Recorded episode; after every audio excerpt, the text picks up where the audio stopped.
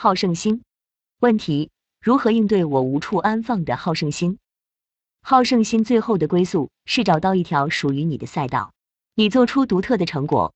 这个成果和别的成果之间谁比较重要，谁比较有历史意义？这个就属于没有人能判断的事情了。牛顿力学和流体力学谁比较伟大？勾股定律和二元一次方程的解法谁更重要？一旦你做的是开创性工作，你就超脱了人类的评价体系，只能由历史来评价你了。做人要幸福的一大秘诀就是有历史参与感。我是历史的参与者与开创者，我开创的事业代代不绝，我与被这历史所影响的所有后世人类永世共存。我的价值和意义。哪里是人类可以用钱或者个人好恶褒贬来评价的？别说没人有资格看不起我，事实上连看得起我的资格也一样不存在。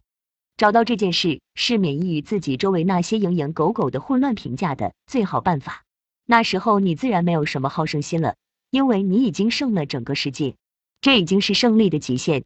超越者已经没有刻度可算，已无强弱可言。编辑于二零二二年七月二十二日十点四十分。IP 属地中国香港。